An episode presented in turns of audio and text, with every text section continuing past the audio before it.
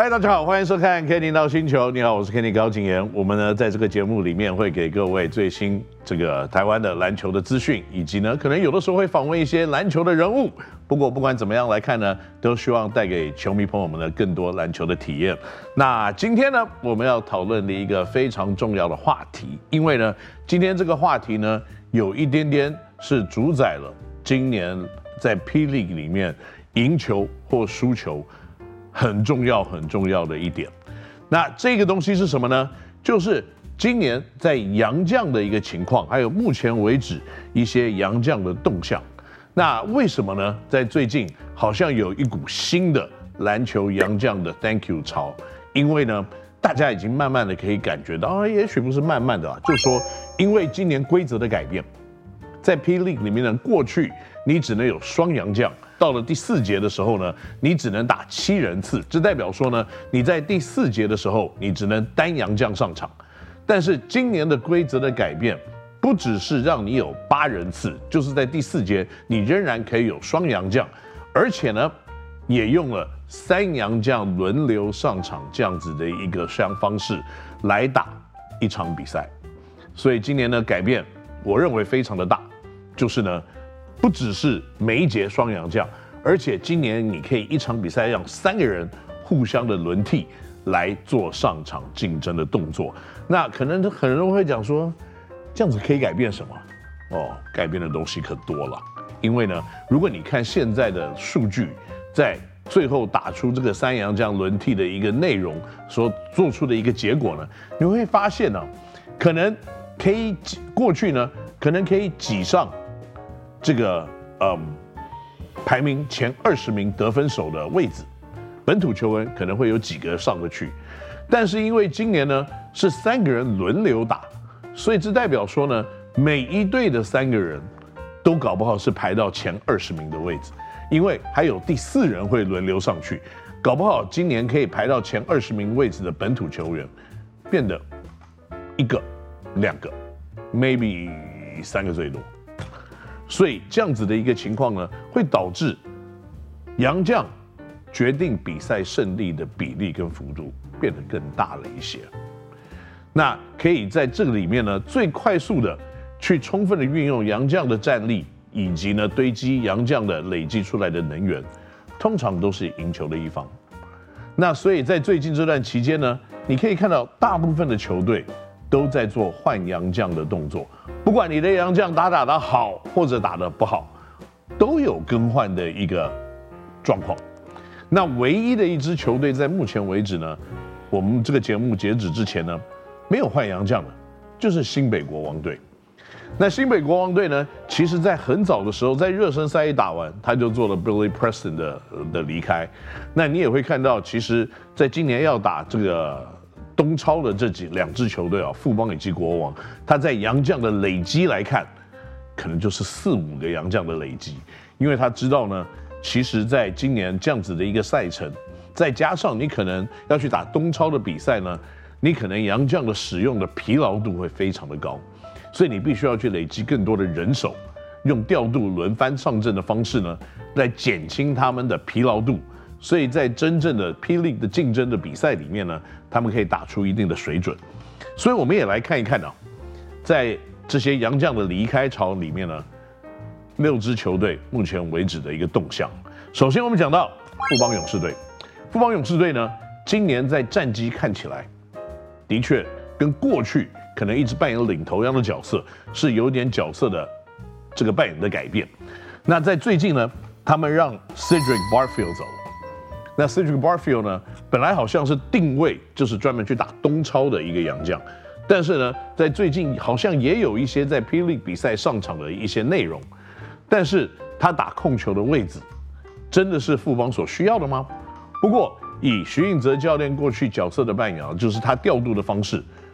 通常是非常的灵活，而且使用率大家的上场时间分配的是有一定的水准的，那所以呢。Barfield 的释出，可能认为说东超的比赛已经慢慢的要接近了尾声，所以呢，我们可能不需要这位球员的服务了。不过他的原因呢，是因为他的脚部的伤势，所以就先离开。那不管怎么样呢，会不会有新洋将的这个更换？会不会有新洋将来取代这个位置？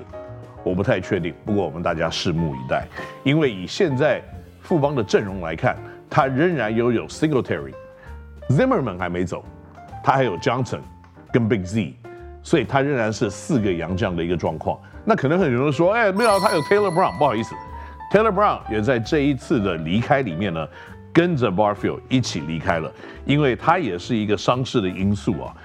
这个 Taylor 他离开富邦，其实对很多这个他带过的球队的人，应该都觉得没有很意外，因为毕竟呢，这个 Taylor 的背还有他的膝盖啊，一直都有影响他伤势的一个状况，所以他可以打长期的比赛吗？有的时候困难度是高的，所以呢，这个在今年来看呢，他。季外跟工程师打了热身赛，然后季前开始就试出了，所以富邦有这样子的机会可以找他回来。他只出赛了一场，拿下了九分七篮板二助攻，所以呢，这个对于 Taylor Brown 来说呢，在富邦打了一场就离开，我个人觉得蛮可惜的，因为 Taylor 是一个态度良好、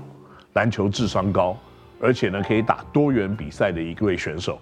那他的伤势，我希望不要太严重，也不会因此呢，在接下来呢，他职业生涯就这样子停止了。好，那这是富邦目前为止的状况。至于富邦会不会再有新的洋将出现，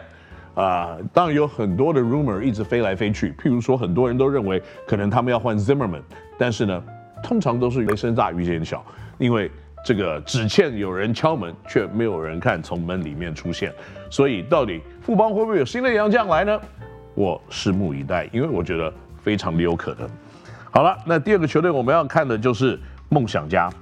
梦想家释出了 Georgie 啊，Georgie 是一个非常全面化的球员。他大概有六尺九、六尺十的身高，他也可以投外线，他也可以传球，他防守也非常的积极，然后他的罚球命中率也非常的稳定，等等等等等等。Georgie，如果你真的到别的地方打球，我相信你的表现也会非常好的。在今年出赛了五场，平均上场的三十一分钟有十五点八分、十一篮板的表现，以数据来看，他是蛮不错的一个成绩单的。而且呢，我认为在比赛的过程当中，你可以看到他打球的观念啊，跟打球的智商是非常扎实的一个球员。但是梦想家为什么要让 Georgie 走呢？因为他来了，Devon Marble。那 Marble 是一个等级还蛮高的洋将，他打的是小前锋或二号的位置，大概在一百九十八公分左右，在 G League 的三个赛季啊，平均十三点三分跟五点二个篮板。更重要的一点。Devin Mobile 是一个，我觉得攻击还蛮全面性，防守态度非常积极的一个选手，所以可能梦想家呢，在看他的球队的组合来看，他有禁区可以护框，而且呢，打球蛮暴力的大 V，然后呢，他又有高度足够可以投外线、可以切入的 Chris McCollum，那他又有一个呃蛮劲十足，而且拼劲很够的 Julian Boy，那。在薪资的部分呢，我个人认为大 B McCalla 一定是比较高薪资的，那这个 Boyd 可能是比较低薪资的，他可能必须要在薪资上面的平衡呢，是不是因此而找到了 Marble？那可能第二件事情呢，他可能看 OK，富邦有一个 Singletary 是打二三号的，国王有一个这个 Manigault 是打二三号的，那如果我真的要做阵容的调整，要竞争的话。我没有一个打二三号，那也许在过去呢，钱肯尼在防守的能力来看，可能可以收拾大部分球队本土的二三号。那但是呢，真的要挡到了像这个 Manigo Kenny Manigo 这样子等级的二三号洋将，Kenny 可能还是有点吃力。所以现在来了 Marble，我认为可能就是要来针对有一些。梦想家可能在未来，如果要争冠之路，可能会碰到的对手，他们团队的组合，还有他们团队攻守上面优势有的这一些球员，而造成的一个结果。那 George 不好吗？我觉得 George 非常好。我认为 George 离开了台湾，也会有非常多的人想要他。那接下来呢，我们就要讨论钢铁人了。那钢铁人呢，离队的有吴空。吴空还有比克这两个球员，其实可以算是原来预测可能在非球季的时候，书豪可能会来钢铁人，必须要有的一个是可以接球、投篮的射手，另外一个呢是可以护框，然后可以 pick and roll 跑动型的一个中锋。那书豪没有来，所以呢，在这两个的使用的方式，他就做了必须要明显的一个调整跟改变。那悟空呢？平均上场二十五分钟，十四点六分，三点六个助攻。有人说呢，他的数据不漂亮，可是呢，平均二十五分钟的话，以三十六分钟来看，他大概也是一个二十分得分的左右的一个洋将。那至于他可不可以平均二十分？去年的球季，他大概打三十二分钟，三十分钟左右，大概就在十七分左右的一个平均得分。在得分来看，他应该还是有降增能力。可是呢，很多人对于悟空的能力好像是有保持一个怀疑的，可能在你的 eye test，就是你眼睛看到，你认为他的流畅、他的爆发，可能或者是他的这些呃打球的美感，没有达到大家的水准哦。那另外呢，我觉得在钢铁人离开的这三个球员呢，最重要的一个其实是 Anthony Bennett。Bennett 在去年的球季呢，上场三十九分钟。有四十二秒，平均，那可以攻下二十二点五九分，是去年联盟里面得分排名前三名的，篮板十二点二四，也是篮板排名前三名、前四名的一个位置。可是今年呢，初赛的八场比赛，打了三十四分钟，那平均十七分、九点八个篮板，他的数据是明显的退步的一个状况。那更重要退步的一个数字呢，跟大家分享的就是去年的投篮命中率是百分之五十一，今年只有百分之四十三而已。那这样子的一个退步呢，也让他提早拿到了车票回家。那但是呢，回去的时间点，对钢铁人来说，我个人看的是有点没有衔接到，因为 Bennett 的早离开，也让另外一个必须要担负第三洋将的 Glenn 杨和。担任了我全职的第三洋将，打了四场比赛。那这四场比赛，我认为对钢铁人的最后的成绩是有蛮大的一个影响的。好了，那接下来呢，就看到增强的两名球员来到了钢铁人。第一个是哈辛特比，哈辛特比呢，其实在确定这个书豪不来了以后，就已经是教练团跟这个管理单位呢，已经在接触，而且。在讨论的一个对象，那然后呢，在决定要用他的以后，他的来台湾的时间其实是延后了非常的久，也导致呢，在呆滞的这段期间，他的体力的衔接不上，以及在对抗力呢，时间来的准备的时间减少，导致现在仍然在适应当中。那另外就是 Revante Rice，那这个 Revante Rice 呢，在去年呢，太阳队曾经出赛了十九场比赛。平均可以拿下二十九点七分、七点一个篮板，跟三点五次的助攻。那三分球命中率呢，一直是他的一个强项，去年大概在三成五左右。那最高分有拿下五十二分，所以很明显的，他是一个得分型的选手。那在钢铁人现在的组合里面，他仍然是一个三洋将的 rotation，然后杨和扮演第四洋将，随时可能跳进来做一些体力的舒缓的动作。但是呢，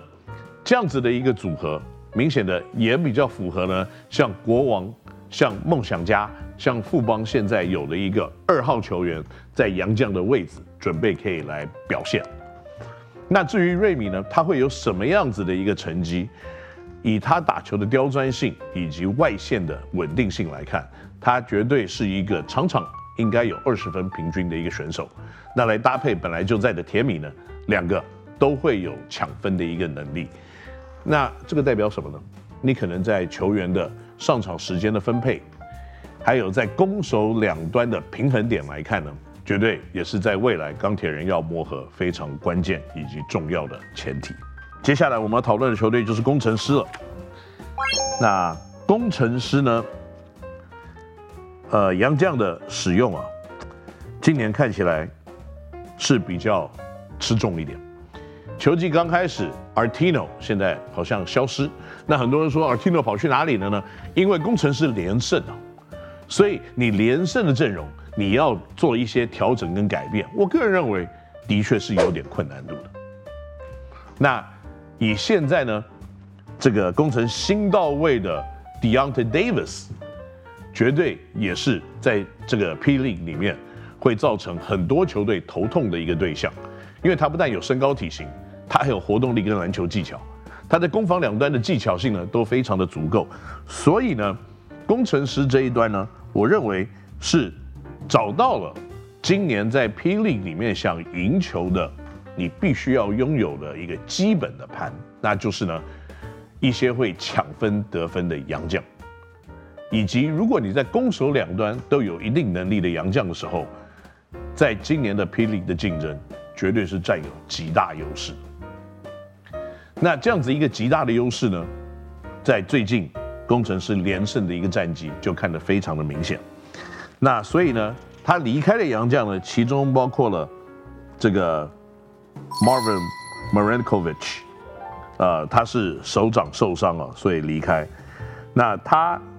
在初赛的三场比赛，平均上场二十四分钟，七点三三分啊，八篮板。那这样子的一个数据，搭配他的受伤，所以领到了先离开的一个成绩单哦。那 Deyonta Davis 我们刚刚讲过是新加入的，那搭配着现在 Earl Clark 还有这个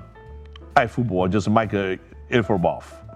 那让他们拿下了六连胜的成绩。如果你仔细看这个阵容的话，他们的平均的个人的得分能力都非常的强。那另外，他们连胜的过程当中，其实只有最后一场他们有用 Deontay Davis，其他的时候呢，他们都是用了 Michael Holyfield。所以，如果以现在阵容来看，Michael Holyfield 这个 Artino，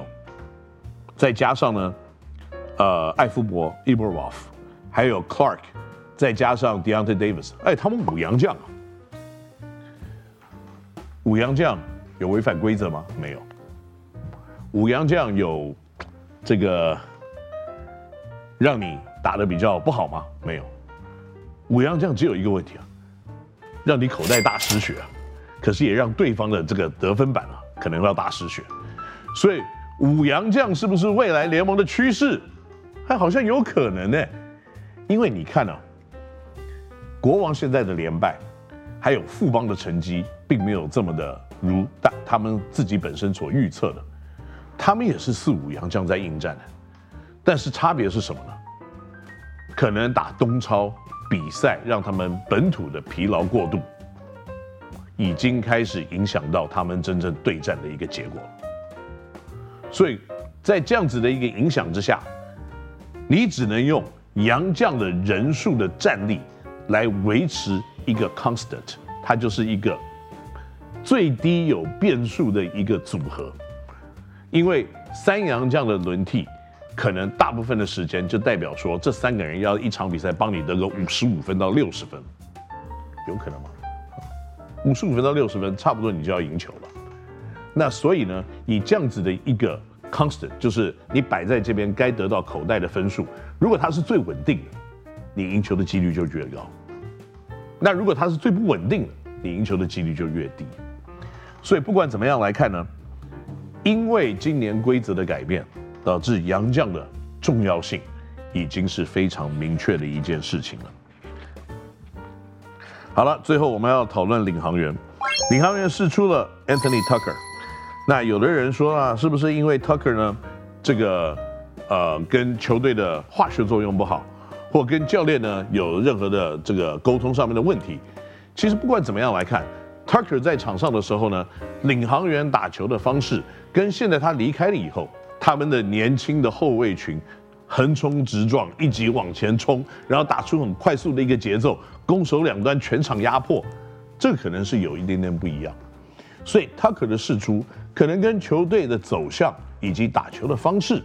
是有一定教练所想使用不一样的地方，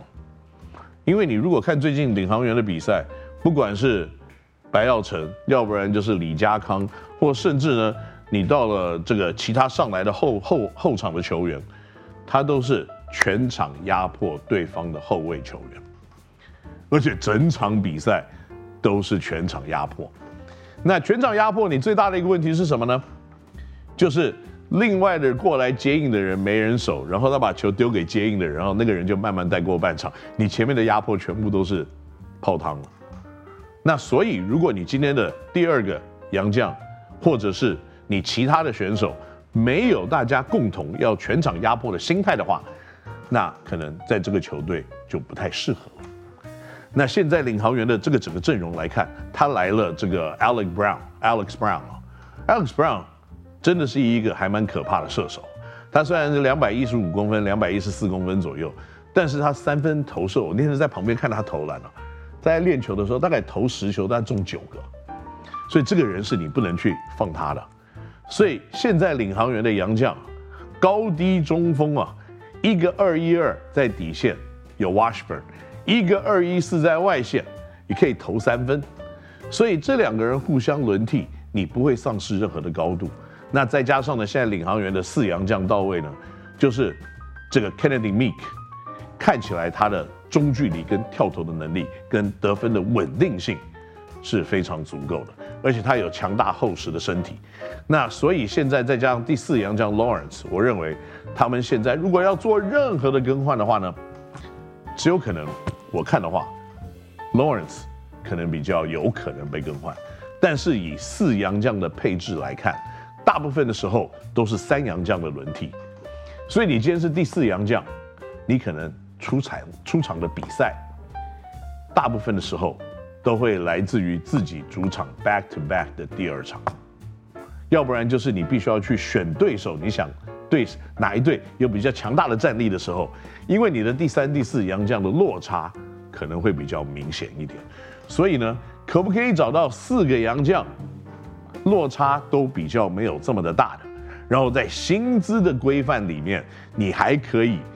在第三、第四洋将可以去弥补一些你第一、第二洋将所付出的的价格，各方面来看，这样子的一个组成，的确。在今年的洋将的使用是很大的改变，那相对的，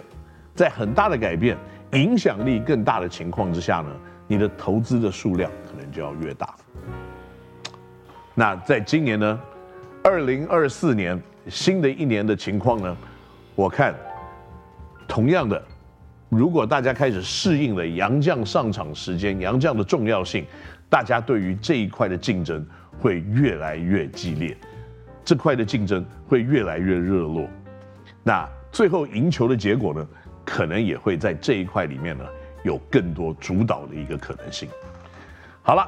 今天呢我们讨论这个新的一年在杨将的进进出出就到了这里。那接下来呢，在我们看球闹星球的节目里面，我们会带给你更多在台湾的篮球里面大家热络讨论的话题。我们下次再见，拜拜。